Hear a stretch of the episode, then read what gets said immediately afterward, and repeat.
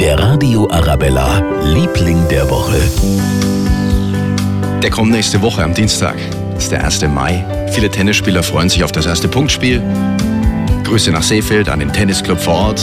Ja, wird schon fleißig trainiert. Aber es geht natürlich auch noch um die wahren Helden. Nicht die auf dem Tennisplatz, sondern die, die den Maibaum bewachen. Das sind die Helden für den kleinen Idel auf Icking, für die Jugend in Aschheim, für die Hausfrau in Mosach oder auch für den Bürgermeister in Eichenau. Sie passen nämlich auf, dass ihn keiner klaut. Den Maibaum. Unsere Lieblinge der Woche sind im Maibaumstüber Tag und Nacht teilweise. Hocken sie, lauern sie, haben die Augen auf. Naja, nicht immer. Wenn sie mal zu sind, die Augen, dann sitzen sie vielleicht direkt neben dem Baum, haben die Hand am Schatz. Alles ist möglich. Habe ich auf der Facebook-Seite gesehen. Vom Eichenauer Maibaumverein. Also durchhalten, spätestens am Dienstag wird er aufgestellt.